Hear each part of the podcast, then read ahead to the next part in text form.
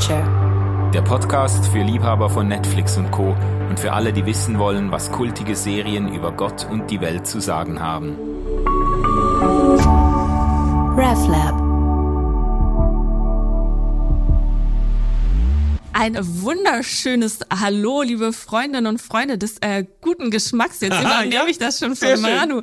Äh, wir sind wieder da. Eure, eure, eure Netflixerinnen und Netflixer Popcorn Culture geht in die nächste Runde. Äh, mit mir dabei sind natürlich wie immer der wunderbare Jay in der Nähe von Frankfurt. Juhu! ganz, ganz euphorisch hier heute. Wunderschön. Und äh, der liebe Manu sitzt mir gegenüber in Yes! Zürich. Yes!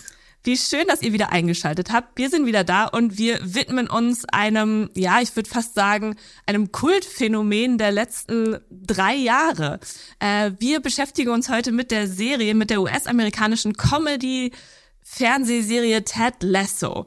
Eine Serie von und mit Jason Sudeikis in der Hauptrolle und auch als Ideengeber. Ich habe gerade nochmal nachgelesen, gestartet ist die Serie am 14. August 2020 und die letzte Staffel ist dieses Jahr rausgekommen, beziehungsweise wurde, ich glaube, im Sommer, Spätsommer diesen Jahres beendet. Nach drei Staffeln mit 34 Folgen ein, ja, ein, ein, fast schon ein Kultphänomen, wie ich es vorhin gesagt habe.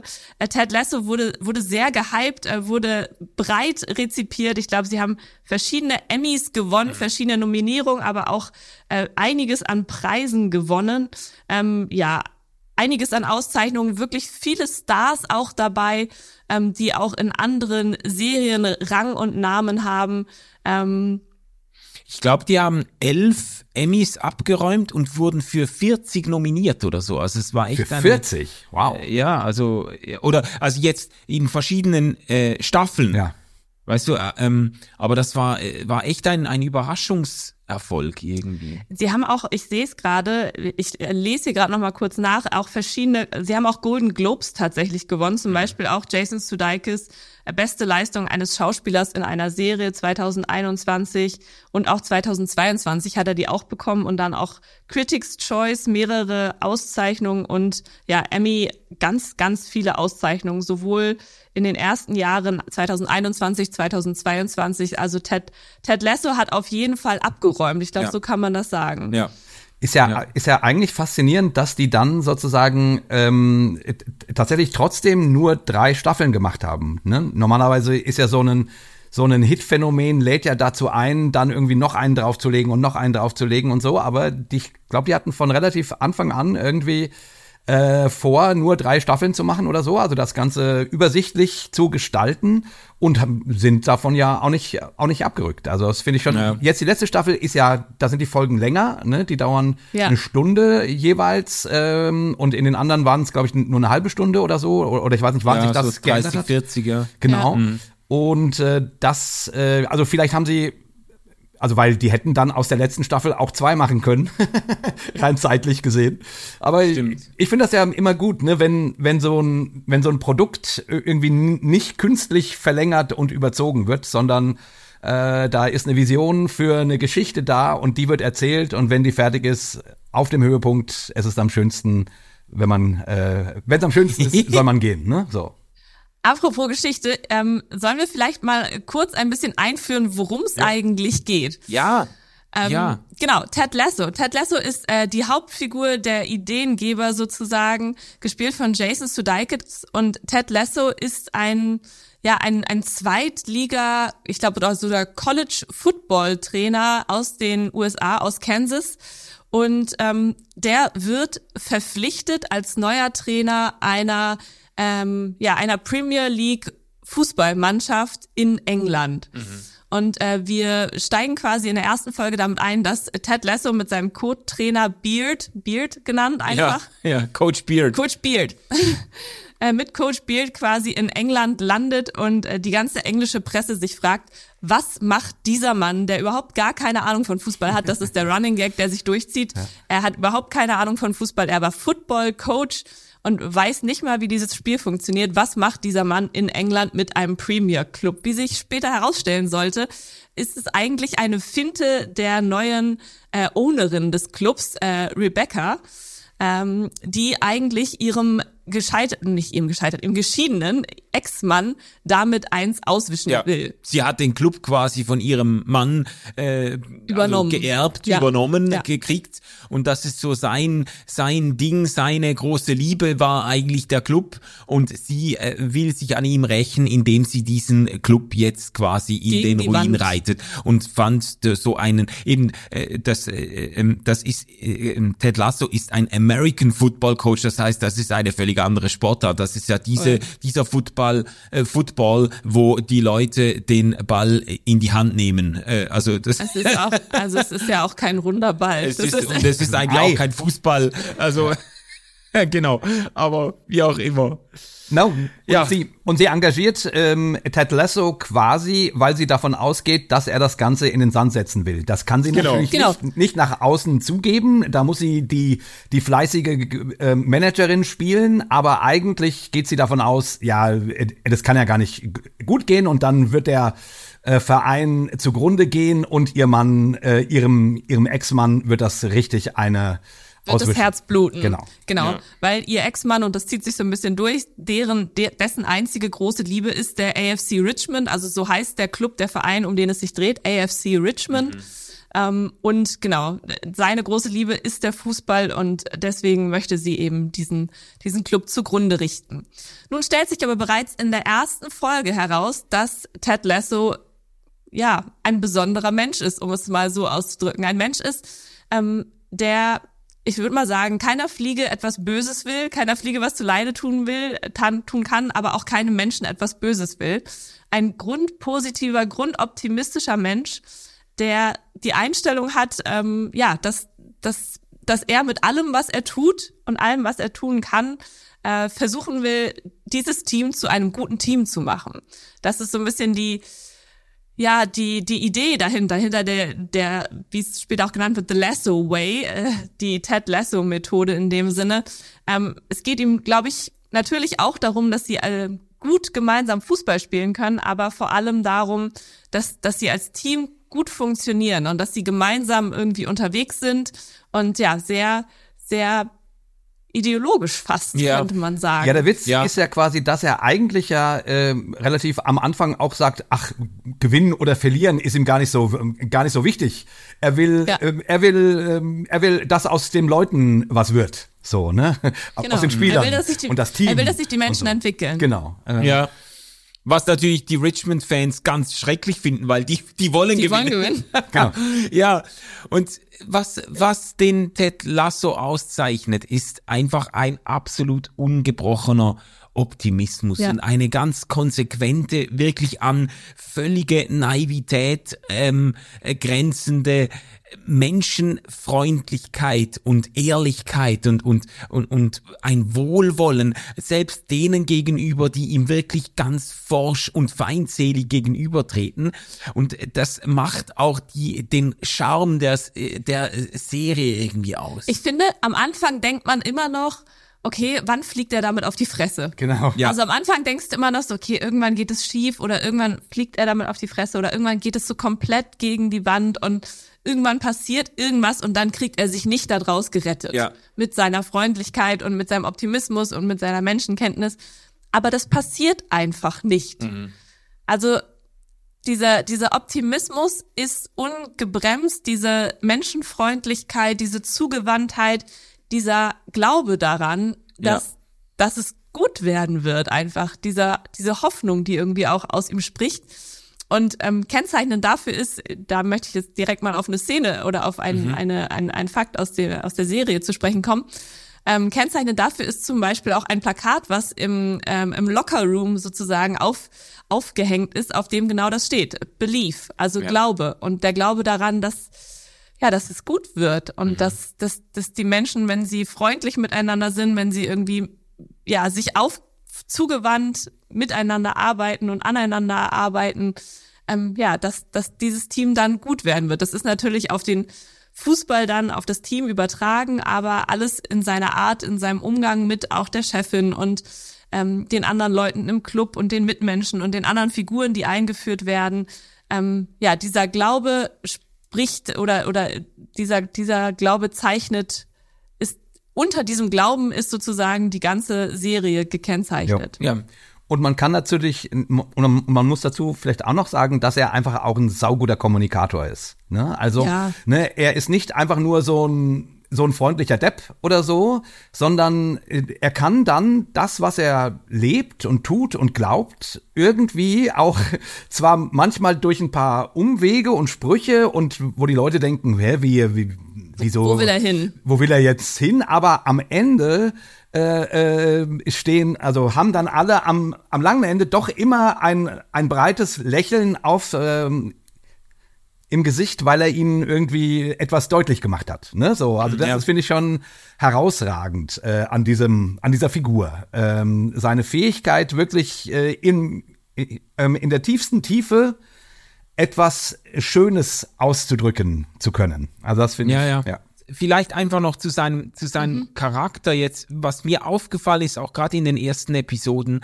Ähm, und übrigens, äh, kleiner Shoutout an Birgit Mattausch und andere, die mir seit Monaten in den Ohren liegen und sagen, macht endlich was zu Ted Lasso. Also hier kommt sie endlich die Folge. Ähm, und äh, mir wurde das auch immer empfohlen, weil äh, Leute mir gesagt haben, du musst das gucken, da fühlst du dich einfach so viel besser. Und ich habe wirklich, es ist einfach wirklich eine feel good Serie par excellence, gerade weil er ein, weil er diesen Optimismus und diese, diesen Glauben an die Liebe und an die Menschenfreundlichkeit so authentisch verkörpert. Und er ist wirklich eine sympathische Fi- Figur. Er hat mich in den ersten Episoden hab habe ich mich so erinnert. Es gab doch auch diesen Film mit Jim Carrey, die Truman Show Ja. und so, da wo er auch jeden Tag quasi vor die Tür tritt und Hallo und so und strahlt wie ein Honigkuchenpferd. Aber äh, der, Ted Lasso, ich finde, das ist nochmal eine andere Kategorie. Es ist natürlich auch ein anderes Genre, Film und so, aber ähm, der, der ist wirklich, man nimmt ihm das ab und es ist irgendwie, es ist authentisch, es ist, man sympathisiert, man, man will wirklich, dass er, man will, dass er und sein Glaube an die Menschlichkeit irgendwie den Sieg davon trägt. Das, ja. Ich finde das total äh, schön, dass du das sagst und sehe das genauso und habe aber tatsächlich die einzige Review, die ich wirklich noch gelesen habe dazu, spricht dem genau entgegen und sagt Ah, ja. zwar, dass, dass, dass das total wichtig und gut ist, aber dass damit auch ein Stück weit, ja, so ein bisschen der Eskapismus aus unserer Zeit bedient wird. Ah ja. Also ähm, dann wird zum Beispiel so so ähm, Tony Soprano und so die Serien, die andere starke Hauptrollen haben, werden dann so ein bisschen angeführt von vor fünf bis zehn Jahren und da wird eben gesagt, da ging es darum, dass so Hauptcharaktere geschaffen werden und man musste sich nicht mit denen identifizieren können, sondern man musste verstehen, warum sie das tun, was sie tun. Ja. Und da können Mafia-Bosse gewesen sein, die richtig böse Dinge gemacht haben oder Morde begangen haben. Und man hat trotzdem so als Zuschauer verstehen können und denken kann, ja, ist nicht geil, ich würde es niemals tun, aber ich kann verstehen, weshalb er das in dem Moment gerade getan hat. So. Ja. Und dass diese, diese Riege sozusagen sich den, den Hauptdarsteller verstehen können, dass das sich so ein bisschen gewandelt hat zu einer Identifikation mit den Hauptdarstellern. Ah, ja. Und ähm, mit einem Mafia-Boss könnte ich mich jetzt nicht mehr identifizieren. Aber mit einem Menschen, der irgendwie an das Gute glauben will und einfach nur Freundlichkeit und Optimismus und Glaube ausstrahlt, mit dem will sich halt jeder identifizieren. Und genau das, was du gesagt hast, man geht irgendwie raus und man ist gut gelaunt und man möchte daran glauben, dass es solche Menschen gibt. Und auch wenn man tagtäglich vielleicht auch anderes erlebt in seiner Umgebung, denkt man so, ja, vielleicht gibt es solche Menschen und vielleicht ist es auch so, dass sie auch jede blöde Situation mit dieser Freundlichkeit und mit diesem Glauben irgendwie retten können und und und dass dass es gut wird so. Ja. Und ähm, das war so ein bisschen die der der Punkt in der Kritik, dass gesagt wurde, diese Überidentifikation mit dieser Hauptfigur entspricht so ein bisschen dem, dass wir versuchen aus aus den von den vielen negativen Dingen, die uns in der Welt einfach begegnen und die um uns sind, ähm, einer Person begegnen wollen, die einfach ganz klar nur gut ist. Weil Ja. wir permanent in unserer Welt die Ambivalenzen aushalten müssen und uns selber ja auch als ambivalent wahrnehmen. Wir können auch nicht immer nur gut sein in jeder Situation. Also wir haben auch diese Ambivalenzen. Und wir sehnen uns danach, einem einer Figur zu begegnen, die nur gut ist und Ja. und, und vielleicht auch wünschen wünschen uns das selber sein zu können. Ist ein bisschen äh, auch der Grund, warum man unter Umständen religiös wird, oder? da, da, Ja. da macht man ja auch so Projektionsleistungen auf den lieben Herrn Jesus, der irgendwie äh, mit den Menschen immer ganz toll umgeht und die und einem quasi zeigt, wie das äh, Leben quasi anders gelebt werden könnte. Und äh, ich hatte ja irgendwie so ein bisschen äh, auch deswegen ähm, war ich ja der Meinung oder bin ich ja der Meinung, wir, wir müssen unbedingt diese, Sende, diese Sendung ähm, What Would Ted Lasso Do ähm, nennen. Und ich will mir gerne Ah, ja. auch so einen um, auch so einen Armband kaufen mit ähm, WW äh, TD. T- TD. Ja, genau. TDD. Ja, TDD K- kaufen. Ähm, T- TLD. weil, weil es schon so ein bisschen was hat von, äh, das ist so eine besondere Figur, die einfach anders ans Leben rangeht, ähm, wo man sich dann schon mal fragt, okay, wie würde der jetzt mit, keine Ahnung, diesem Rückschlag oder dieser Nachricht oder, äh, keine Ahnung, diesem furchtbaren Erlebnis oder so umgehen? Ähm, ja, aber, aber grundsätzlich hast du natürlich recht, ähm, ähm, Jana, die, also die, die Figur lädt zum Eskapismus ein, aber äh, das passt ja vielleicht auch ganz gut zu einem religiösen Podcast, wie wir das hier sind.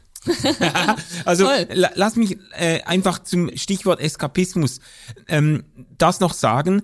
Ich glaube, die Serie verdankt ihren Überraschungserfolg auch der Tatsache, dass sie eigentlich in dieses erste Corona-Jahr gefallen ist. Und äh, gerade in den USA sind da diese äh, ganz strengen Regelungen mit ähm, Social Distancing und so weiter sind dann im Sommer, glaube ich, äh, erlassen worden. Und äh, an, in vielen Reviews habe ich das gelesen, ähm, dass man, dass Ted Lasso quasi das der Geheimtipp oder der eben auch eskapistische Geheimtipp, Serientipp geworden ist in der Corona-Zeit, dass man in einer Zeit, in der man auf Distanz ging, in der auch politisch sich die Dinge so äh, polarisiert und zugespitzt haben und man irgendwo äh, in, in den, äh, in den Familien äh, ähm, kaum mehr Thanksgiving feiern konnte, weil die einen Trump gewählt haben und die anderen ihn verachten und so. In so eine Zeit ist diese äh, erste Staffel von Ted Lasso gefallen und hat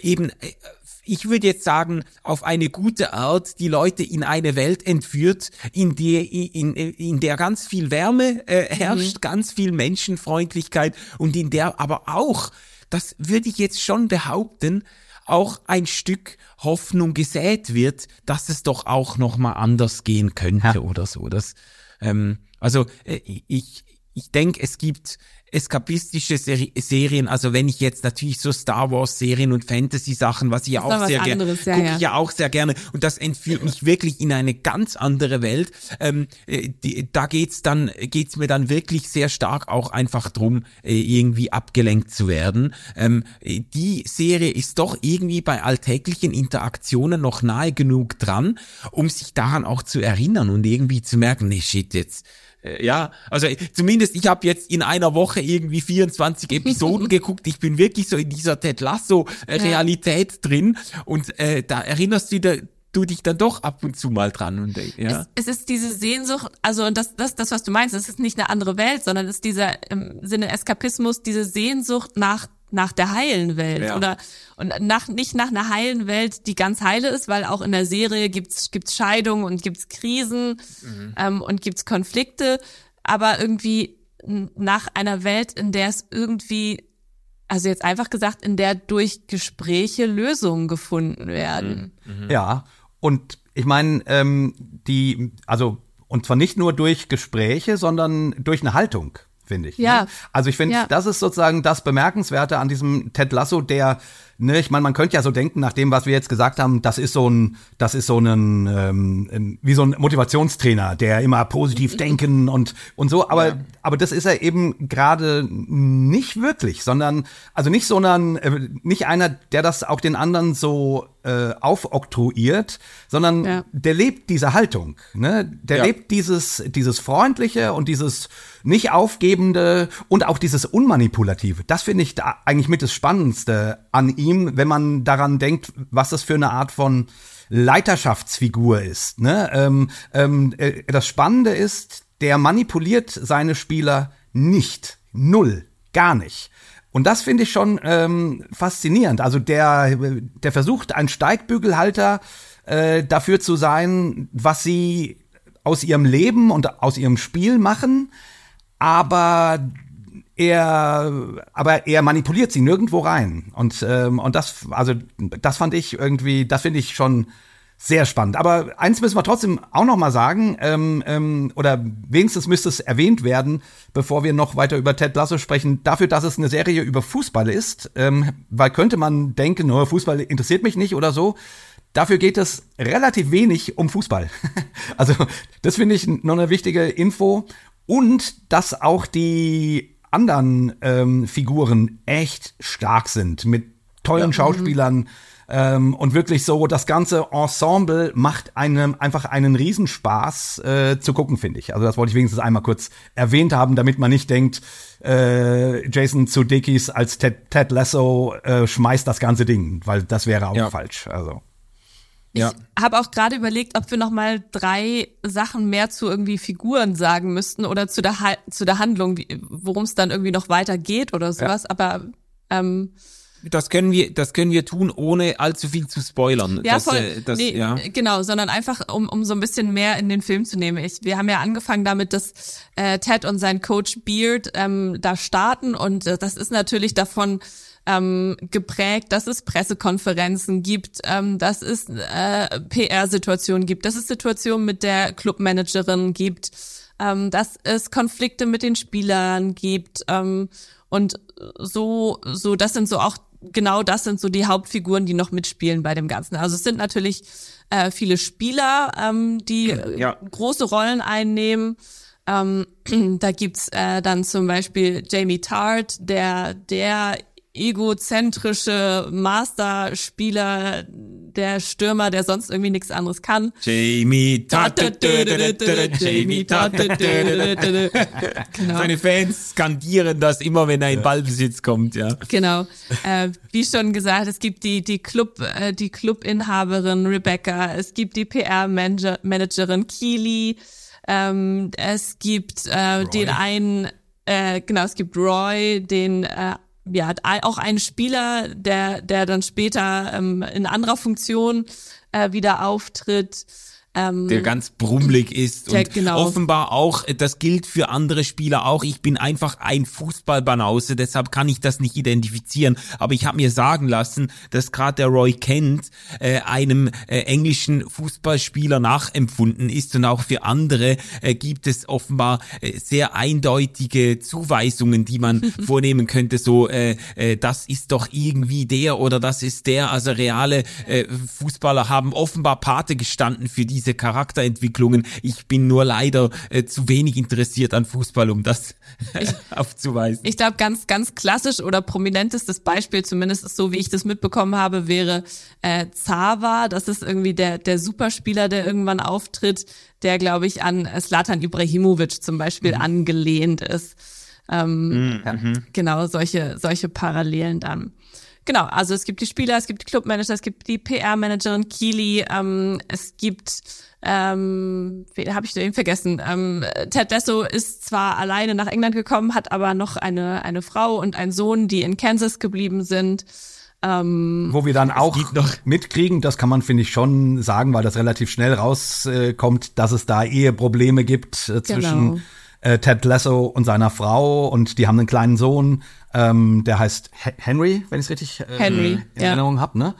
Und dann gibt's natürlich noch, äh, ganz wichtig zu sagen, Nathan Shelley, ähm, der, der sozusagen eigentlich eine der Hauptfiguren ist, der sozusagen vom vom ähm, Zeugwart. Ja, vom genau oder vom Handtuchträger quasi zum Mitcoach aufsteigt äh, ja. und dann sich auch an der Stelle dann noch vieles Dramatisches entwickelt, ähm, was man jetzt vielleicht nicht unbedingt alles äh, erzählen sollte, sozusagen. Um mir, zu ge mir gefällt einfach dieser Leslie Higgins, gefällt mir so gut. Ah, das stimmt. ist so der Assistent von der, von der Chefin Ja, der ist von. Rebecca. Das ist der Sportdirektor. Er, er spielt, ja, ah, Sportdirektor. Er ist der genau. Sportdirektor. Der spielt einfach so köstlich. Es ist so überspitzt natürlich dargestellt, aber es ist einfach, da, der hat mir am meisten Lacher abgerungen. Der Typ, der äh, hat irgendwie immer, wenn er unter Druck ist oder äh, irgendwie äh, unehrlich sein müsste, dann kriegt er so einen Brechreflex, so einen Reflux oder stimmt, so. Und dann hat er stimmt. immer Er macht so komische Geräusche. Ja. Genau. Ja, also der ist schon allein einfach, der ist die Serie schon wert. Also das, äh, Ja, also das Ja. Ensemble ist einfach fantastisch, finde ich. Ja. Finde ich wirklich. Es macht einen riesen Spaß, denen zuzugucken und auch, auch so mitzufiebern, wie die Einzelnen sich entwickeln und was sie für Entscheidungen treffen oder nicht und so. Also äh, das macht die, das macht die Serie wirklich toll. Sie nimmt dich mit Ja. in dieses Team und obwohl, wie gesagt, es ja um Fußball geht, muss man einfach sagen, selbst wenn dich Fußball nicht besonders interessiert, äh, ist es eine sagenhafte Serie. Also, also Ja. die, die, also das Fußballmoment wird durchaus an manchen Stellen ausgekostet, so dass als Fußballfan man auch auf seine Kosten kommt. Aber äh, im Großen und Ganzen mh, ist es einfach nur ein Setting sozusagen. Das könnte auch in der Firma spielen. Ähm, Ja, und es ist mir natürlich sympathisch, dass der Ted Lasso bis in die dritte Staffel hinein einfach nicht begreift, was ein Offside ist und immer wieder Oh, fragen am- am- am Ende- die am Abseitsregel, ja, ja, ich Am weiß. Ende hat er es dann. Hat er es dann, aber am Ende ich der fand das dritten einfach, Staffel hat er's. ich fand das witzig, weil ich mir das schon von meinem Sohn schon hundertmal hab erklären lassen und, jedes Mal Ja. muss ich wieder neu ansetzen und er ist auch so ständig irgendwie, was ist das jetzt? Warum? Ah, Offside. Ah, ach so, äh, wie geht das nochmal?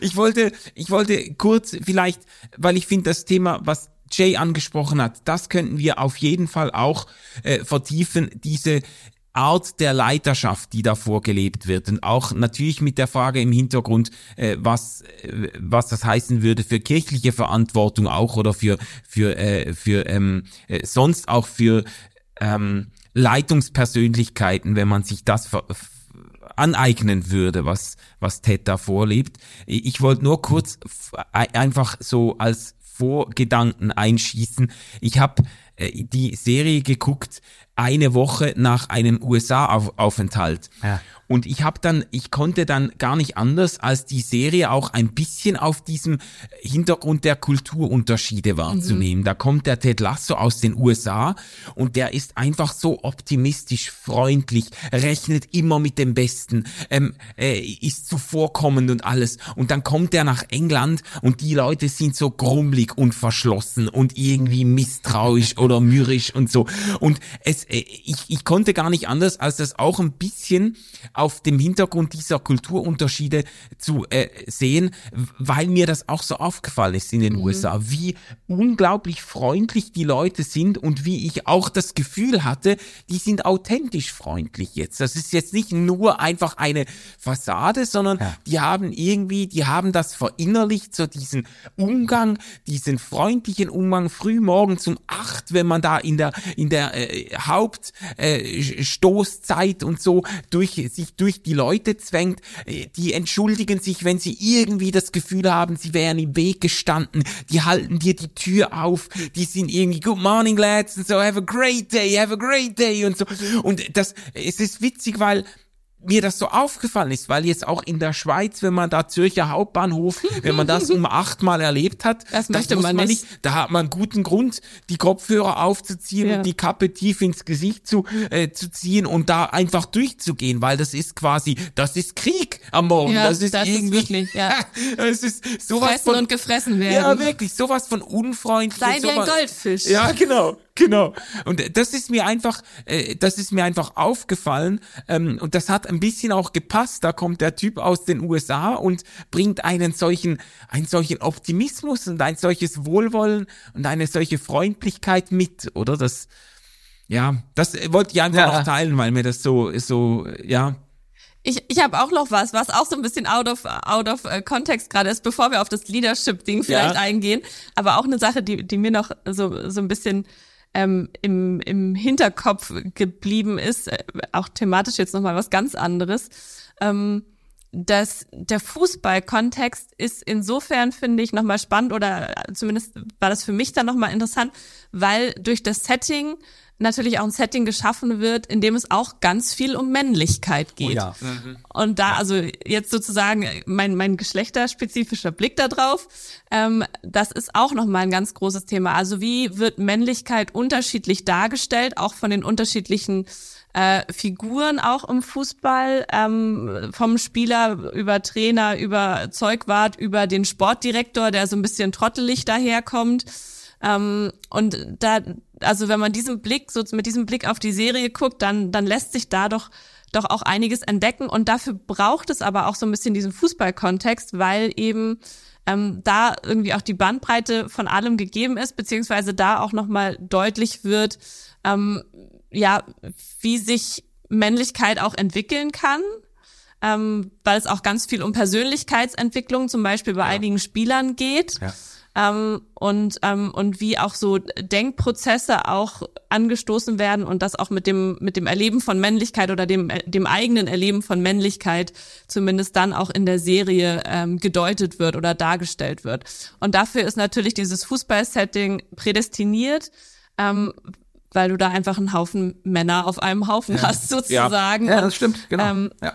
Und ähm, das, das fand ich tatsächlich, diesen Blick darauf fand ich dann auch nochmal spannend, auch gerade, ähm, weil zum Beispiel eben es auch im Laufe dieser drei Staffeln gibt es auch einen Fußballspieler, ähm, der homosexuell ist. Und da geht's dann auch so um, um Outing oder Nicht-Outing, beziehungsweise wie dieser Spieler damit umgeht. Und das einfach immer noch super aktuelle Themen im Fußball sind. Unabhängig davon, dass es Spieler gibt, die sich geoutet haben, gibt's einfach ganz viele, die immer noch äh, vom Verein äh, irgendwelche Frauen gestellt bekommen, damit es so aussieht, als wären sie verheiratet oder als hätten sie eine ähm, eine berühmte Freundin. Also das ist so, das war viele Jahre gang und gäbe, dass eben von den hochkarätigen Vereinen irgendwelche Frauen beiseite den Spielern gestellt wurden, um zu zeigen, hier, das ist, das ist quasi der, der coole Hecht. Genau. Ähm, ja, ja. Auch wenn sie quasi, ähm, ja, eigentlich homosexuell waren, vielleicht manchmal sogar einen Partner hatten. Ähm, Krass. Genau, und, ist, und ja. diese, diese Aspekte finde ich, finde ich gut, dass sie ein Teil auch von dieser Serie sind und sie sind nicht, also es ist nicht übertrieben thematisiert, aber man, man merkt es und wenn man eben diesen Blick auf die Entwicklung hat und so ein bisschen diesen, okay, wie wird Männlichkeit in dieser Serie dargestellt und welche Entwicklung nehmen auch einige Figuren, ähm, dann finde ich das tatsächlich auch schon spannend. Und nicht nur Männlichkeit, sondern auch die weiblichen Rollen, die es gibt. Ähm, das ist auch sehr spannend, weil eben die Frau zum Beispiel der, der Boss vom Club ist so, das ja. ist das ist zum Beispiel eine Sache und die PR-Managerin auch eine sehr übertrieben weiblich dargestellte Person ist, die aber auch ganz klar, wo aber auch ganz klar dargestellt wird, ähm, dass eben da auch so sehr stark viel Weiblichkeit da ist und, und trotzdem eine sehr intelligente, gewiefte ähm, Frau das ist ja. sozusagen. Genau. Good point. Also Fantastisch gespielt von, ja. von Juno Temple, äh, könnte man genau. mal sagen. Wirklich äh, ja. Ähm, fantastische ja. Rolle, fantastisch ja. gespielt, äh, so das Püppchen, was sich aber überhaupt nicht als Püppchen erweist, sondern was ein bisschen mit das Herz äh, ähm, so der weiblichen ähm, Seite dieser Serie ist irgendwie und äh, ja, ja. also ganz, ganz großes Herz hat und so, also wirklich äh, sehr, sehr schön, sehr, sehr schön. Ja. Genau, aber diesen Blick wollte ich ja. nochmal, bevor ja. wir irgendwie. Ja, vollkommen richtig. Finde find ich sehr, finde ich sehr äh, berechtigt und auch spannend, weil es wirklich so ein Blick in diese Männerwelt, äh, mhm. in den ersten Folgen, diese Lockerroom-Szenen, diese äh, Umkleidekabinen-Szenen, in denen da dann Leute gemobbt werden und denen so quasi äh, äh, die, die Leute fertig gemacht werden, die Leistung bewertet wird und so und wie es Ted Lasso auch gelingt, diese Kultur zu ändern ja. und so. Und das ist also ich finde, da spielt natürlich, das ist dann quasi so der, der, die Umkleidekabine als der ähm, Mikrokosmos äh, mhm. oder die, die, die, äh, wie sagt man dem, ähm, ähm, äh, die ganzen Männlichkeitsrollen, ähm, äh, mhm. Zuweisungen und so in a nutshell. So, ja, das äh, finde ich sehr spannend. Ja. ja. Aber Jay, du, du hast gesagt eben ähm, äh, Ted Lasso als als ein Vorbild einer alternativen Art von Leiterschaft. Du hast, das fand ich spannend, dass du das so herausgehoben hast, dass er auf Manipulation verzichtet. Ja. Und ich würde das auch, ich habe das auch so wahrgenommen. Es ist nicht ein, und das ist ein sehr scharf, scharfer Unterschied, wie du selber sagtest, zu diesen Motivationscoaches, die sich selber zuerst manipulieren müssen und dann vor dem Spiegel stehen und sagen, ich bin ein Sieger, ich bin ein Champion, ich glaube an mich und so und das dann auch den anderen beibringen müssen. Das hat so etwas Aufgesetztes, das dann eben auch äh, im Druck der Situation äh, schnell einmal zerbricht und dann kommt die ganze Scheiße im, äh, im Ho mit Hochdruck raus. Ähm, und das ist bei Ted Lasso eben nicht der Fall. Das ist, äh, ja. Und das wird uns genau auf der Gegenseite auch dargestellt. Also, also dieses, dieses von diesem Manipulativen entwickelt sich dann eben mit der Zeit in der Serie auch eine Figur, ein Charakter, der eben diesem Manipulativen auch auch erliegt und sich selber auch durch dieses Manipulative so ein bisschen nach oben arbeitet. Ah, ja, ja, ja. Also es gibt Figuren, an denen wir genau das Gegenteil sozusagen sehen und auch sehen können, in welche Richtung sich das dann auch entwickeln kann, die nicht Ja. wirklich gut ist. Good point. Ja, und, und es ist ja auch so ein bisschen, ne, ähm, also ich, ich, ich überziehe jetzt mal ein bisschen ähm, Jesus mit seinen zwölf Jüngern, ne? Also ähm, Ted, Ted Lasso und seine ähm, Fußballmannschaft irgendwie Ja. ähm, hat hat ja also hat ja so ein kleines bisschen was was davon. Also der Ted, also schön ist natürlich, dass sie auch Ted Lasso durchaus brechen, weil das ein normaler Mensch ist mit Problemen und mit Panikattacken und solchen Sachen. Also ne, also auch der ist nicht einfach nur so eine Strahlemann-Gestalt, sondern auch der äh, hat so seine äh, Gebrochenheiten und seine und seine Tiefen sozusagen. Aber äh, ich finde sozusagen in, in seinem um Umgang mit dem mit dem Spiel des Spieles, sage ich jetzt mal. Ne? Also er fasst das Ganze schon spielerischer auf, als, als man das in der Premier League wahrscheinlich tun sollte, ähm, wo wo es ja. auch um ganz viel Geld und alles Mögliche geht. Äh, ne? ähm, du hast das eben schon erwähnt, Jana.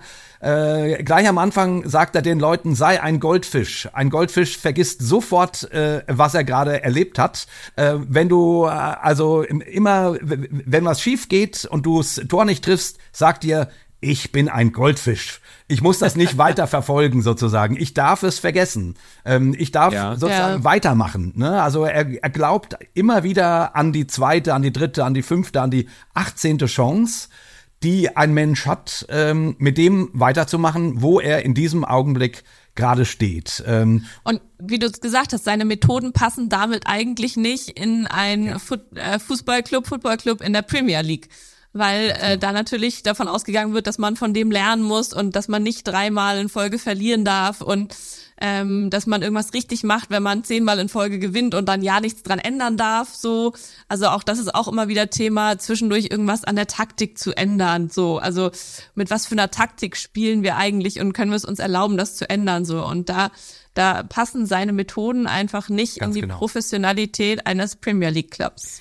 Ja. Ich habe mich ganz Aber- lange mit meiner Frau ähm, ähm, mit meiner Frau darüber unterhalten, was eigentlich so, eigentlich so faszinierend an dem Ted Lasso ist. Und wie gesagt, ihre, äh, also der Gedanke dieses der manipuliert nicht, muss ich gestehen, der kommt von meiner Frau, ja, ähm, das habe ich mir nicht selber ausgedacht, aber die sagte irgendwann, der ist deswegen so vertrauenswürdig und deswegen auch so erfolgreich und deswegen trotz allem, obwohl man ihn ja am Anfang fast nicht ernst nehmen kann, weil er nicht manipuliert, sondern wirklich die Leute immer nimmt, wie sie tatsächlich sind. Mit den Stärken, mit den Schwächen, mit allem drum und dran. Und dabei so, so herzergreifend an die glaubt und, und, und das denen auch, äh, auch selber immer wie, wie, wieder verfügbar macht, ähm, dass sie tatsächlich äh, also im Vertrauen darauf, dass, dass ihr Coach an sie glaubt, tatsächlich dann diese Entwicklungen machen zu besseren Spielern, zu besseren Menschen, zu, ähm, zu Persönlichkeiten, die sich weiterentwickeln. Ja.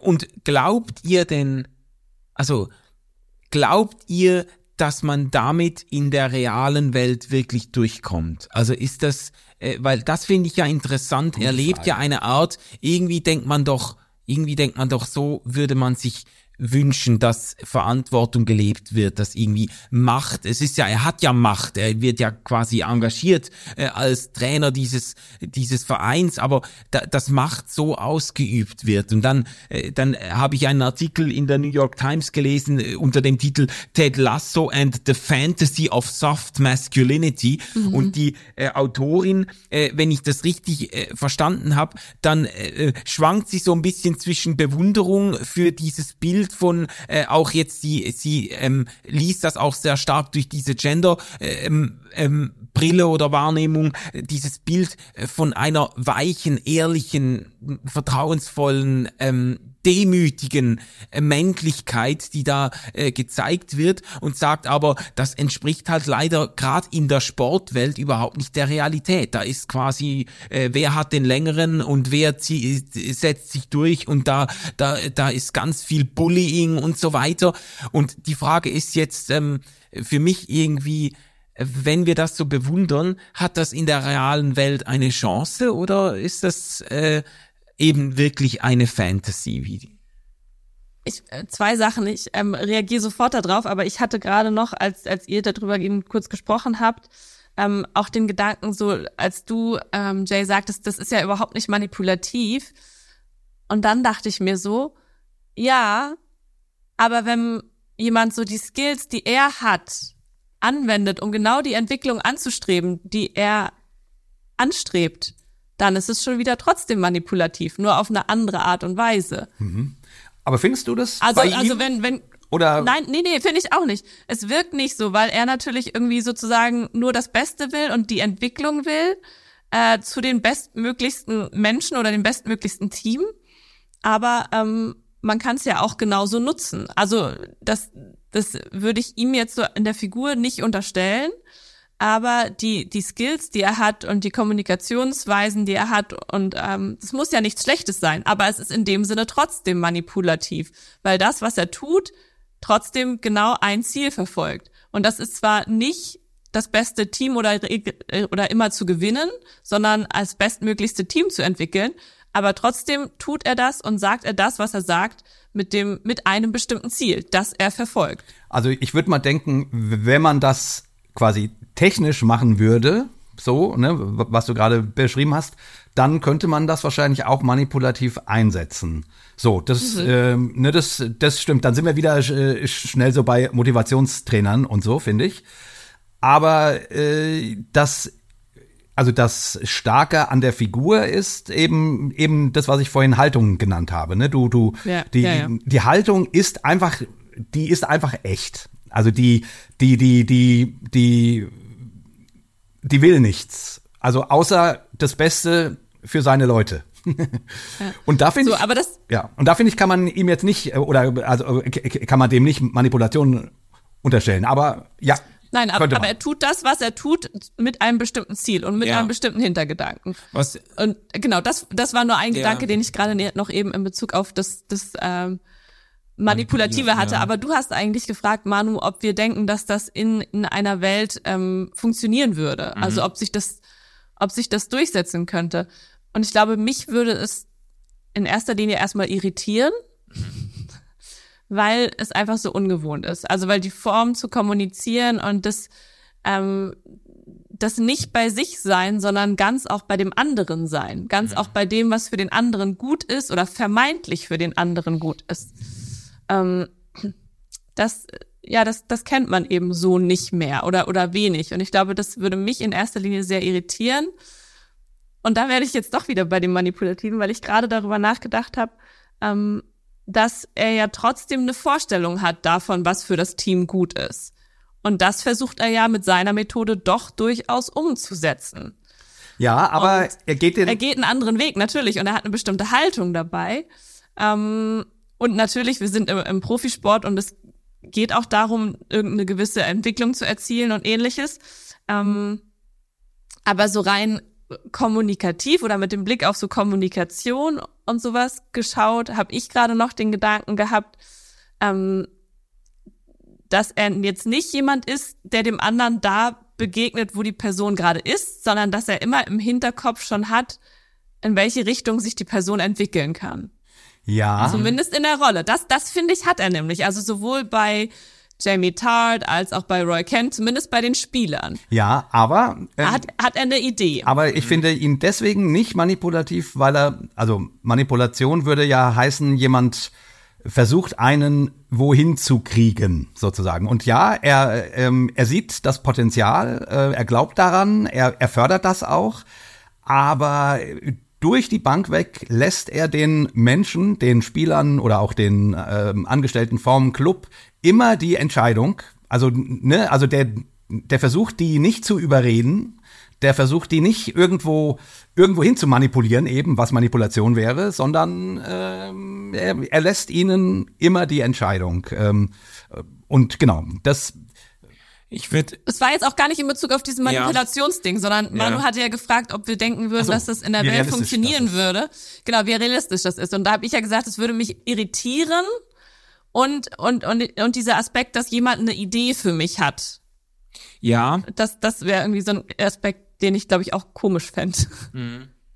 Eh, Mir, mir hat äh, immer so ein bisschen die Unterscheidung geholfen, wenn man das überhaupt unterscheiden will, äh, Einfluss nehmen auf Menschen und, und Menschen manipulieren, weil es besteht ja kein Zweifel daran, dass Ted Lasso ganz massiv Einfluss Ja, nimmt voll. auf diese Mannschaft und auf seine ganze Umgebung, gerade mit seiner Art. Äh, äh, er transformiert ja die, die Kultur in diesem Verein komplett. Also er Ja. stellt da alles auf den Kopf. Er hat einen massiven Einfluss, aber für mich ist der Unterschied äh, besteht darin, dass äh, Manipulation vers versucht, Leute zu ähm, zu fremden Zielen zu überreden oder Leute ähm, in eine Richtung zu manipulieren, in die sie von sich aus gar nicht gehen wollten. Genau. Und, und Einfluss versucht quasi ähm, zu wecken und zu fördern, was auch in den Menschen drin ist. Also äh, und, und quasi äh, ähm, baut auf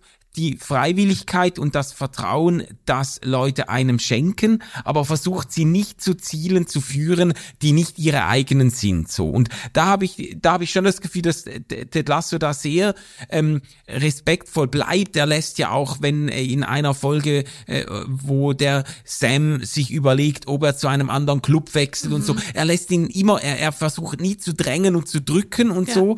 Ähm, aber ich habe mich einfach gefragt, würde so ein Typ wie Ted Lasso, würde der bei uns einfach in, in der Wirtschaft oder im Sport oder von mir aus in der Kirche, die ja auch, äh, Kirchenleitungen auch äh, auf weiten Strecken eher, eher Männerdomänen sind, wird, äh, wird der da einfach aufgerieben? Wird der da einfach quasi zum Frühstück äh, verspei ver verspeist werden oder, ähm, oder hätte das, äh, hätte das diesen reinigenden oder äh, befreienden, transformierenden Effekt. naja, ich würde mal Ich glaub- denken, Ich glaube, es braucht mehr Ich- als eine Person. Ja, naja, wahrscheinlich. ich würde mal denken, äh, also, also auch Ted Lasso wird ja zum Frühstück verspeist. Immer wieder. Und, Ja. und trotzdem setzt sich, einfach weil es so, weil es so echt ist, weil der gar nicht anders kann, weil es eben nicht antrainiert ist, weil das wirklich seine Art ist, äh, setzt sich das irgendwie durch. Ähm, von daher wäre wär das mal ein Versuch wert. Also ich meine, man bräuchte halt, äh, also ich glaube, das, das kannst du halt nicht auf einer Managementschule lernen. Ähm, ähm, ähm, jetzt lernen wir alle den Ted Lasso Way und dann machen wir das so technisch. Und dann, das geht dann ganz schnell äh, zugrunde, glaube ich. Aber, aber wenn jemand so, so ist und eben, und ja dazu aber auch tatsächlich nicht nur ein Strahlemann ist, sondern, sondern auch, auch Skills hat, sozusagen. er ist ja begabt, genau. Ja, er ist super ja begabt. Ähm, ähm, Ja, dann, ja, dann kann sich das, also dann, ich könnte mir schon vorstellen, dass ich das durchsetzen kann. Und nur doch, und, und, und nur den einen Gedanken, ich habe, wenn ich an, an Chefs denke, die ich in meinem Leben hatte, ähm, da waren, da sind für mich die am herausragendsten, wo ich das, wo ich ein ähnliches Gefühl hatte, wo ich das Gefühl hatte, äh, die, die haben ein echtes Interesse daran, ähm, mich und das, was ich kann, mir eine Plattform zu schaffen, wo ich das, was ich bin und was ich kann, auszuleben und darin Ja. gut zu werden und besser zu werden. Ähm, nicht und immer wenn, immer wenn reinkommen, ja Jay, aber du musst auch noch und denk dran, wir, äh, von uns wird verlangt das, dann wird das immer schwieriger sozusagen. Ne? Also wenn das, Ja. ähm, aber wenn ich das Gefühl hatte, da, da, da glaubt jemand an, an mich, dann hatte Ja. das einen sehr, sehr ähnlichen Effekt wie, äh, wie, wie, wie bei Ted Lasso, würde ich sagen. Obwohl Mhm. ich das jetzt nie in so einer Reinkultur erlebt habe, aber vom Ansatz Mhm. her. Ich wollte die Frage stellen, wie wird man so? Ah ja. Das ist eine gute Frage. Das ist eine echt gute Frage. Ja. Also, ja, oder, oder wie, wie kann man so bleiben in, in, in der heutigen Welt? Wie, wie, wie wird man so und wie bleibt man so? Und wie kann man sich diesen Optimismus und dieses Freund, diese Freundlichkeit und dieses an das Gute glauben und so, wie, wie kann man sich das bewahren? Also, ich habe das, glaube ich, auch ein Stück weit, irgendwo habe ich das auch noch in mir, aber ich äh, bin da auch ganz ehrlich, da ist auch viel davon verloren gegangen über die Jahre. Und Ja. manchmal, kommt, manchmal kommt was zurück und man, manchmal hat man Momente, wo man denkt so, oh, oder auch Phasen, wo es irgendwie mehr ist. Und dann gibt's aber auch immer Phasen im Leben, wo man sich denkt so, nee, äh, gerade habe ich irgendwie meinen ganzen Glauben in die Menschheit und an das Gute und daran, dass es gut werden kann, irgendwie verloren. Ja, und das, also das. Das will ich find ja eigentlich gar nicht. Ich, das, ich will ja auch Ted Lasso. Ja, genau. Und ich, ich finde das auch deshalb eine gute Frage, weil der Optimismus von Ted Lasso ja nicht einfach aus einer sagenhaften Privilegiertheit gespießen wird. Dass man, es gibt, ich kenne auch Leute, würde ich jetzt sagen, die sind einfach wirklich vom Leben äh, äh, in jeder Hinsicht so beschenkt worden, die sind von denen sind Krisen äh, ganz weitgehend erspart äh, geblieben. Äh, die haben ganz vieles versucht und ganz vieles ist äh, aufgegangen und ist ist äh, da die sind quasi von einem hoch zum nächsten Ja. gestolpert und die haben sich einen wahnsinnigen Optimismus, auch eine sehr große Selbstsicherheit so im Sinne von ja, wenn ich was anpacke, dann geht's auch gut und so, weil die haben noch kaum was anderes erlebt und das Ja. ist ja, das finde ich ja, das gönne ich denen ja, aber das ist dann nicht in selben Maße bestaunenswert, weil, Ja. weil sie halt einfach gewisse Tiefen, die das Leben anderen zumutet, selber noch nicht durchschreiten mussten. Und äh, bei Ted Lasso ist es ja wirklich nicht der Fall. Es wird dann deutlich in der zweiten Staffel, äh, dass er auch eine traumatische äh, Kindheits- oder Jugenderfahrung ge äh, gehabt hat mit äh, seinem Vater. Es wird deutlich, dass seine Ehe äh, ähm, äh, kriselt und dann scheitert und so. Er wird ja von Leuten ganz, ganz wüst angegangen, auch hintergangen äh, ähm, und so. Und sein Optimismus bleibt zwar, ist an, wird angefochten, aber bleibt ungebrochen. Also er, er, er schenkt sogar, er ist unglaublich schnell bereit zu verge vergeben. Ja. Eine ganz, ganz schöne Szene übrigens, wo er dieser Chefin Ja. Ähm, äh, am Ende der ersten Staffel, wo sie, wo sie ihm e endlich dann, so viel darf gesagt sein, sie ihm endlich gesteht, äh, wie sie ihm, ihn eigentlich auf Schritt und Tritt sabotieren wollte und wo ihr das klar wird, dass er eigentlich ihre Bosheit nur mit äh, Güte und Wärme und Menschenfreundlichkeit Ja. äh, erwidert hat und, und sie dann irgendwann einbricht und gesteht, dass sie eigentlich ihm nur zu Leide ge gewerkt hat und ähm, und er ihr dann aus dem Stand vergibt und sie völlig konsterniert. What? Äh, I forgive you. I forgive Ja. you. Und, und, und, und er das dann aber auch erklärt und deutlich macht, dass er verstanden hat, dass sie in ihrer, in ihrer Scheidung, äh, in ihrer Trennung von ihrem Mann in einen ganzen Strudel von Gefühlen und Vergeltungswünschen und so weiter hineingezogen wurde und er jetzt quasi in diesen Strudel, in diesem Strudel mitgerissen wurde und er, also auf Deutsch gesagt, er glaubt immer noch an das Gute in ihr und Ja, er, er, er vergibt ihr, weil er sagt, du bist mehr und etwas anderes als diese Bosheit, die du mir erwiesen hast. Es ist einfach ein verdammt schöner Moment. Ja, Also, voll. ja. Und es ist auch voll schön, weil, weil sie diese Entwicklung auch weitermacht. Äh, Ja. Mir fallen, fallen gerade Szenen ein, wo sie irgendwie auch von sich dann spricht und sagt, ja, zu der Zeit, zu dem Zeitpunkt wollte ich einfach ihn nur zerstören und nur das Böseste. Und irgendwann später sagt sie dann irgendwie so, äh, jetzt jetzt will sie nicht mehr ihn zerstören, sondern jetzt jetzt jetzt will sie nur noch besser sein als er. so irgendwie Ja, so. ja, ja. Also ihr Ex-Mann, ne? Meinst du jetzt? Ja, ja, genau, ihr Ex-Mann. Jetzt Ja. will sie nur noch besser sein als Ja, ihr ja. Ex-Mann. So, also auch diese, ja, das fiel mir nur gerade dazu ein. Fand ich auch einen sehr schönen Moment, so Ja. wie, wie sie auch damit umgeht, wie sie eben äh, ja gebeutet ist von dieser von dieser Scheidung. Was ich ganz schön fand, ähm, also weil auch das dann wieder doch auch ein bisschen realistisch ist und ähm, so eine Menschlichkeit kriegt, weil in der zweiten Staffel, wenn die Psychologin ins Spiel kommt, ne, ähm, Oh ja. da kommt zum ersten Mal so, ein, so eine gewisse Konkurrenz auch bei Ted, Ted Lasso auf, weil die fischt plötzlich in seinem Gewässer. Die kümmert sich um, Ja. um seine Spieler und, und denen geht's plötzlich besser nach den Gesprächen mit ihr und man merkt, das irritiert ihn, dass da jetzt jemand sozusagen ähm, ähm, in seinem Gewässer fischt, so, ne? Und, Und die weiß vielleicht auch Dinge, die er nicht zu hören bekommt, ne? Ja, ja, genau. Also die, hat- Stimmt, die hat ja. auch eine Vertrauensebene mit den Spielern und Vertrauen sich ihr an. und, und genau, und die kommen da raus und er hat so die, man, man sieht ihm an, dass er so denkt, worüber haben die gerade geredet? genau, genau. Worum genau. ging's gerade? ich bin ein wunderbar und fähiger Mann und kein Stück Scheiße. Genau. Sagte einer, einer Colin. der Spieler, der bei Colin. ihr war, dann Colin. plötzlich rezitiert er das immer wieder, muss er sich das beibringen. Das hat sie ihm dann offenbar gezeigt.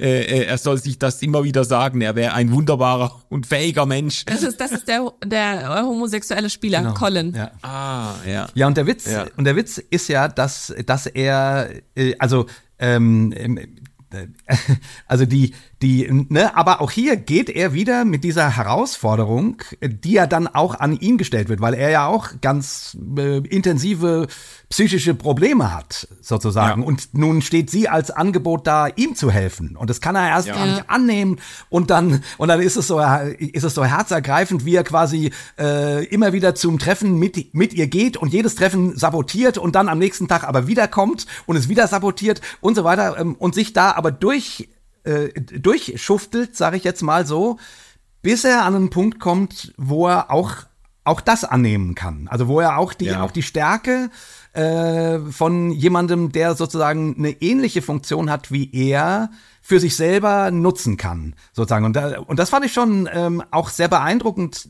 als Geschichte dargestellt, ne? Weil man könnte ja jetzt eben aus aus Ted Lasso so, so eine Heiligenfigur machen, der, der halt, ja, quasi so der Narr, der, der dann aber hintenrum immer alles richtig macht und, äh, und, äh, und so und alle sagen, ja, huhuhu. Ähm, nee, nee, aber das ist schon äh, auch jemand, der auch eben mit Themen zu kämpfen hat und dem es dann gar nicht so leicht fällt, sozusagen äh, einen Ted Lasso äh, selber anzunehmen.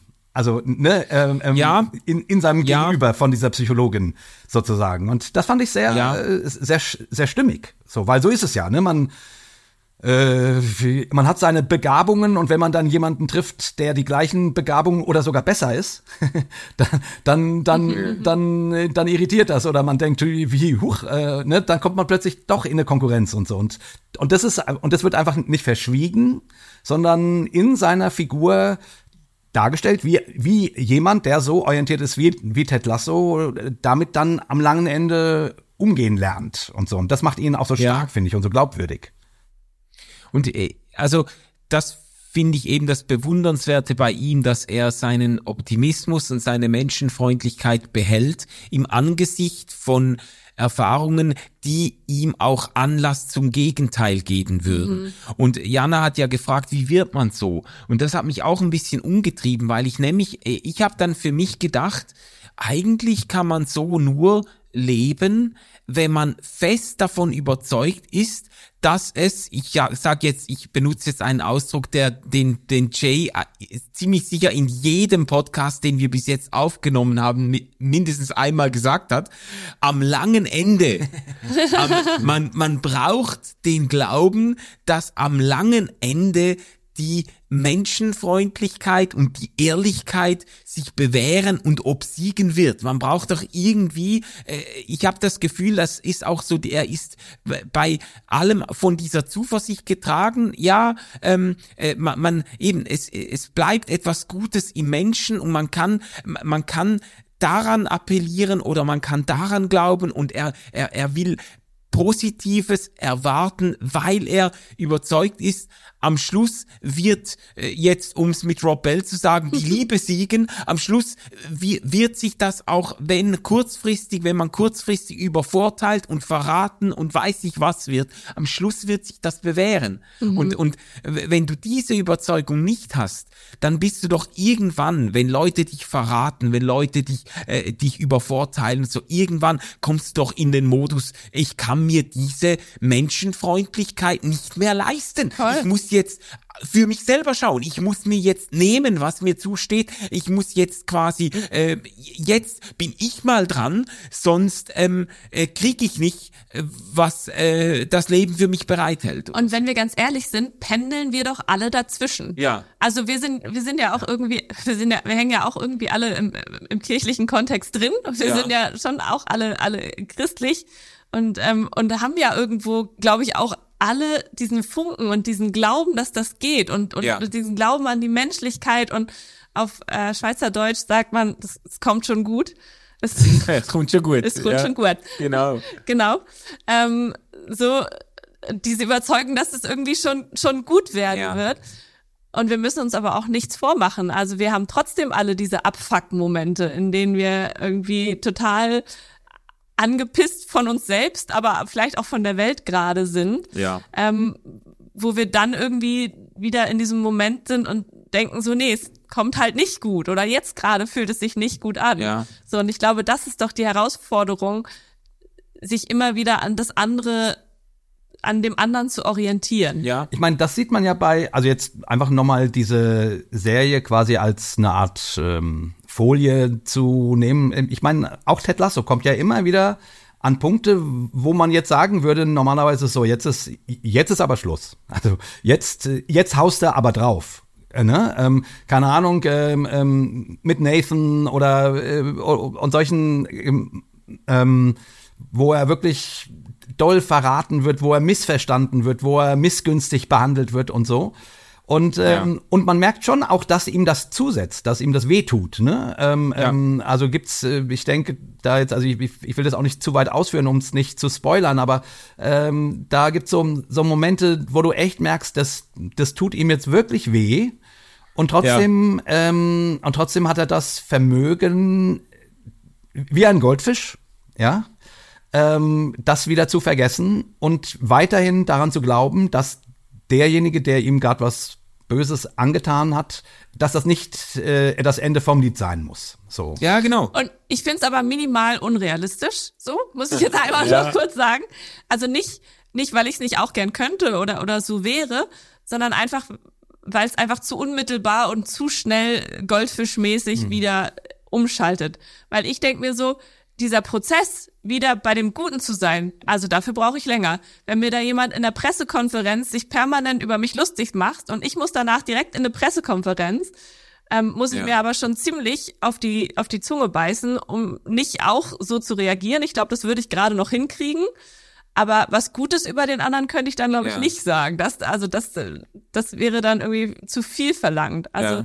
Ja, das, das hat schon was Jesus-mäßiges, ne? So Jesus am. Kreuz, Ja. Vater vergib ihnen, Ja. denn Ja. sie wissen nicht, was sie tun. Ähm, das, ja, das hat was Jesus-mäßiges irgendwie. Also so wie du sagst, er wird zwar angegriffen, aber dieser Umschaltprozess, dieses ich orientiere mich wieder an dem Guten und ich sag wieder nur Positives und ich bin wieder nur ganz bei dem Gegenüber und ich kann dem Gegenüber sofort vergeben. Ja. Das ist äh, das ist der Moment, Ja. wo ich denke, das kriege ich nicht hin. Ja, kriege ich auch nicht hin. Und, und gleichzeitig ist es sehr berührend Ja. zu merken, wenn jemand diesen Reflex und es, es sind ja auch die Momente, wo man eigentlich das Gefühl hat, bei allem, es sind ja gleichzeitig die Momente, wo er wahnsinnig schwach Ja. ähm, rüberkommt, wo er quasi vor der Presse irgendwie dann plötzlich äh, äh, äh, als irgendwie als äh, auch seine Mental Health Issues, als seine Panikattacken und so dann äh, deu deutlich werden und die ganze er sich da vor der Presse dafür verantworten muss und so. Und und und, und da denkst du, dass da würde keiner mit ihm tauschen wollen, da ist er quasi ganz unten und gleichzeitig sind es die Momente, wo man ihn eigentlich für seine Stärke am meisten bewundert, wenn einer dann noch die wirklich die die Stärke hat hat und die Kraft hat, äh, äh, Vergebung auszusprechen oder dem Jamie Tart, als er die Mannschaft wechselt, kurzfristig irgendwie ihm, ihm I wish him well und so. Und für ihn, der andere pisst ihm quasi noch auf die Schuhe Ja. beim Abgang und, und, und Ted Lasso hat dann die Größe zu sagen, er ist ein guter Junge und, äh, und er ist ein äh, hochbegabter Spieler und ich wünsche ihm nur das Beste und so. Ja. Ah, das sind einfach, das ist eigentlich dann eine Größe, die er beweist und gleichzeitig habe ich das Gefühl, er tut sich selber damit ja den, wenn, wenn es authentisch ist, dann tut er sich selber den größten Gefallen damit, Ja. weil dann äh, er, er muss dann nicht irgendwie Bitterkeiten mit Nein, sich herumschleppen voll. und Rachegefühle hegen und in der Nacht irgendwelche Streitgespräche führen, was er dem jetzt hätte sagen können und so. Also womit, wo- womit ich mich manchmal beschäftige, äh, das ist er dann einfach los, weil er die Größe hatte zu sagen, ich lass den gehen, ich lass das los. Ja. Ja. Ja. Ja, ich würde sagen, ich wäre auch gern mal mehr wie ein Goldfisch. Ich kann das äh, absolut nachvollziehen, was du sagst, also Manu, weil irgendwie schleppt man viel davon dann einfach an Bitterkeit mit sich rum, Ja. die man eigentlich gar nicht haben möchte. Ja. Ja. So. Ja, und so, so geht's mir natürlich auch. Also ich stimme da in euren Chor der, der halbherzigen, ähm, fähig zum Vergebenen, äh, zum, zu Vergebenden zu. Äh, geht mir natürlich auch so. Und ich erinnere mich auch an die eine oder andere Nacht, wo ich in meinem Kopf die Dinge durchdebattiere und so weiter. Und am langen Ende äh, ist man ja selbst der Leidtragende davon. Also so ein bisschen Ja. Goldfisch, ähm, ähm, das wäre schon echt gut. Und ich finde deswegen ja so eine Serie auch so schön, ne? So ähnlich wie jetzt, vorhin sagte ich ja, naja, für uns äh, ähm, Gläubige ist ja so ein, ähm, ist ja so ein heiligen es Eskapismus irgendwie auch eine, auch eine gute Sache. Und das meine ich durchaus ernst. Ähm, also natürlich auch lustig, aber äh, durchaus ernst, weil, weil, ne, what would Ted Lasso do? Also so als so als äh, Vorbild, was man jetzt durch so eine Serie bekommen hat, äh, immer mal wieder dran zu denken, wie würde der jetzt eigentlich mit der Situation umgehen, um sich ein, um sich äh, um, um sich eine positive Orientierung zu holen. Und genauso könnte man es natürlich Ja. mit Jesus machen oder mit irgendwelchen Heiligen oder so. Ne? Ähm, ähm, aber deswegen finde ich, hat das durchaus eine, ähm, ich sag mal, äh, lebenszugewandte äh, ja durchaus vielleicht auch therapeutische Wirkung, so eine Serie, weil man da einfach eine Art Vorbild ähm, geschenkt bekommt, an, an dem es sich vielleicht mehr zu orientier orientieren lohnt als an Tony Soprano oder so, ne, weil du ihn vorhin erwähnt Ja. hast. Ja, da. Ja. Vielleicht könnten wir, also wir könnten Mit doch Blick an, auf die Uhrzeit. genau, wir könnten doch an der Stelle vielleicht noch, ähm, das ist jetzt ein bisschen spontan, aber ähm, so unsere eine der Lieblingsmomente aus der Serie irgendwie teilen und äh, und damit den äh, Zuhörenden auch einen Grund äh, geben, allen, die das noch nicht geguckt haben, zumindest äh, sich das mal anzutun. Ich habe mich wirklich eines Besseren belehren lassen. Ich hatte irgendwie aus unerfindlichen Gründen die letzten Wochen keine Lust auf eine äh, irgendwie viel viel gut äh, Komödie oder so. Ich habe dann eher mich auf äh, auf äh, die die neue Godzilla Serie auf Apple Plus gefreut und äh, habe dann aber wurde total äh, gefesselt von der Serie. Das hat mir echt gut getan. Und ähm, ja, also mögt ihr mögt ihr einen Lieblingsmoment aus der Ich muss noch kurz denken. Jay, hast du was parat? Ja, ähm, jetzt ein Moment, der gar nichts mit Ted Lasso zu tun hat, ähm, aber den ich einfach sehr schön fand. Ne? Ähm, da gibt's ja eben den schon erwähnten ähm, Nathan Shelby, ähm, der ja quasi auch eine Art von Aufstieg äh, in der ganzen Serie macht und der, so viel kann man durchaus sagen, sich mit Ted Lasso überwirft und das ist dann alles, hat dann irgendwie auch so eine dramatische Komponente, weil das irgendwie sehr schief geht erstmal. Und der Weg von ihm zurück, der hat nämlich gar nicht so viel mit, mit Ted Lasso zu tun, sondern ähm, Nathan Shelby findet Liebe. Ähm, er findet, er findet eine, eine Frau, äh, die ähnlich übrigens wie Ted Lasso an ihn glaubt, äh, auf eine ganz andere Art und Weise ähm, und die einfach zu ihm steht. Und ich, ich finde, das hat mich so berührt, wie wie dieses hart gewordene Herz sich dann, dass es äh, in der dritten Staffel sich dann, äh, also wirklich so von Folge zu Folge man ihm zugucken kann, wie es weicher wird. Einfach dadurch, dass er große Liebe erlebt. Ähm, und irgendwie, ich, ich meine, man sagt ja immer so viel also zur Frage, ne, die wir ja diskutiert haben, wie wird man so? Äh, ähm, Richard Rohr hat immer gesagt, äh, echte Veränderung erlebt man entweder durch großes Leid oder durch große Liebe. Ähm, und mhm. ähm, da ist, finde ich, schon was dran. Und das, auch das stellt die, die Serie, finde ich, in dieser Figur des Nathan Shelby ähm, wunderschön dar. Ähm, genau, das hat mich sehr berührt und, und angesprochen. Ja, ja. Ähm, für mich, ich, es gab ein paar Momente, wo ich wirklich so äh, Pipi in den Augen hatte und dachte, ach, ist das jetzt einfach irgendwie wahnsinnig bewegend. Und einer der Momente, äh, der hat zu tun mit, äh, mit Jamie Tart, der ja am Anfang so als der selbstverliebte, arrogante Schnösel äh, der Mannschaft in Erscheinung tritt und äh, sein Ego-Spiel dadurch zieht und sich erst mühsam äh, in die neue Teamkultur eingliedert. Und irgendwann merkt merkt man, dass er einfach ein absolutes Arschloch hat als Vater, der ihn ständig drängt und fertig macht und von ihm verlangt, dass er quasi, äh, dass er mehr Härte zeigt und so weiter. Und man merkt, man, man merkt dann plötzlich, woher sein sein asoziales Verhalten auch kam.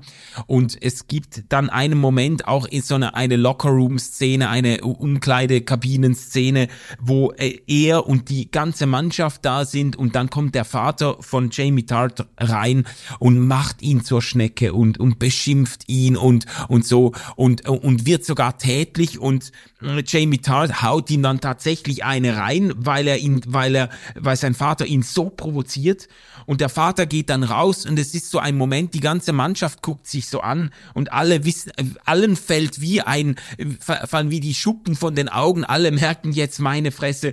Deshalb war der so, wie er war, mit einem solchen Vater und es war so ein, es ist so im Raum so ein, irgendwie ein Mitleid und ein Erbarmen spürbar für, für diesen äh, jungen Typen, der einen so schrecklichen Vater hatte. Und dann kommt eben der Roy Kent, der wirklich der der Brummelbär der Mannschaft äh, ist und äh, dann auch als Coach eigentlich äh, kaum äh, mehr als ein ein äh, äh, ein Grunzen über die Lippen kriegt. Whistle whistle. äh, kommt dann ja kommt kommt genau ja genau genau ja Insider, der kommt dann auf Jamie Tart zu und die sind eigentlich Erzfeinde über weite Strecken der Serie, auch weil sie in dieselbe Frau verliebt sind und so. Und er umarmt dann den Jamie Tart ja. und der ist dann völlig so, es ist einfach eine wunderschöne Szene auch auf dem Hintergrund der Charakterzeichnung, wenn man, es ist eine so unwahrscheinliche äh, äh, Handlung dann für den Roy kennt, dass er dann die Größe hat, äh, auf diesen Jamie Tart zuzugehen und ihn zu umarmen und der weint dann auch und so und es ist irgendwie, es ist echt eine, eine, für mich ein emotionaler Höhepunkt gewesen. Immer ja. wenn du jetzt Jamie Tart sagst, denke ich, Jamie Tart, Jamie Tart. Genau, genau. Ähm, ja, also ich habe gerade auch noch mal überlegt, ähm, welche Szene ich berührend fand und ähm, ich habe ein äh, Fable für äh, amerikanische Poeten Oh. Und, oh.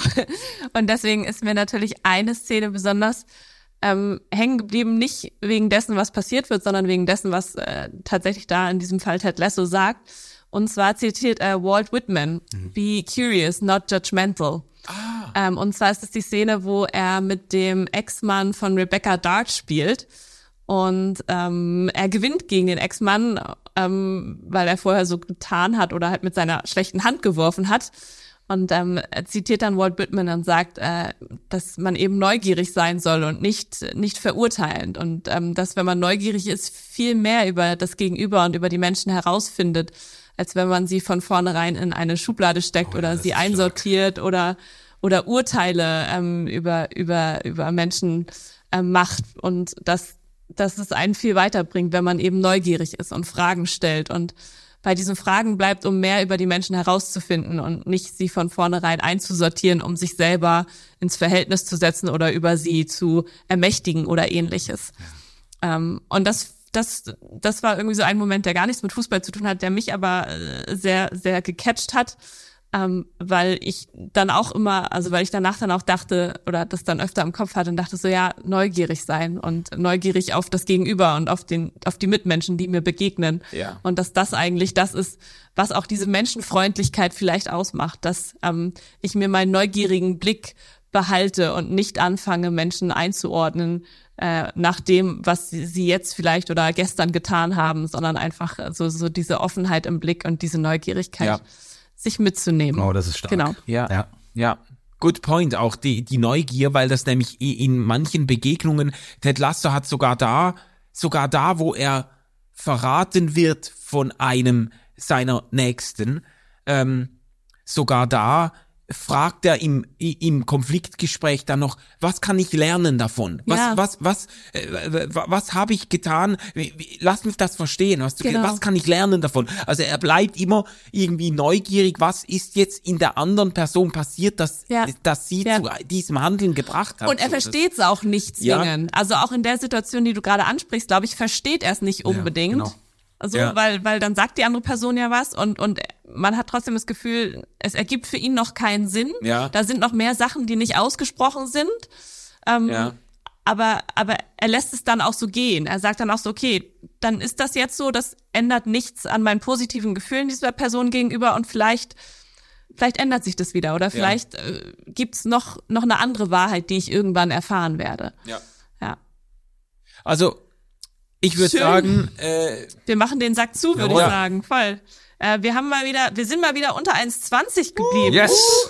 Jamie, da, Da, da, da, da, da, da, da, da, Jamie, da, da, da. Das ist doch ein, ein schöner Abgesang. Ja. Ähm, ja, wir freuen uns ganz doll, dass ihr uns zugehört habt. Es gibt auf jeden, gibt's noch eine Folge, eine nächste Folge ähm, im Dezember von uns. Nee, das ist unsere Dezemberfolge, die wir gerade das ist unsere äh, Dezemberfolge. ja. äh, auf, Ja. aufnehmen. Also noch eine schaffe ich nicht, aber im nächsten Jahr geht's weiter. Im Januar geht es weiter. Achso, und man haben wir, glaube ich, noch gar nicht gesagt, dass äh, Ted Lasso bei, bei Apple Plus äh, zu sehen ist. Ähm, Ja. Für die, die, die sich jetzt, äh, die, die ihr Netflix äh, die, die ganze Zeit schon durchscrollen äh, nach Ted Lasso, aber nein, äh, dazu braucht ihr Apple Plus.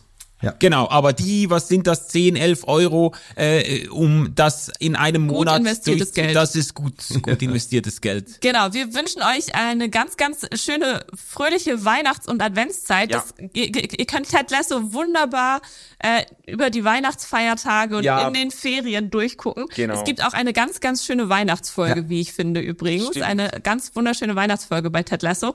Sehr empfehlenswert. Und äh, wir freuen uns, wenn wir uns nächstes Jahr, wenn ihr uns nächstes Jahr wieder hört. Und äh, genau, wünschen euch einen ganz schönen restlichen Dezember und ein schönes Jahresende. Ja, bleib neugierig. Genau. Bleibt neugierig, genau. Und glaubt an das Gute. so. Sehr schön. Tschüss. Tschüss. Tschüss. RefLab.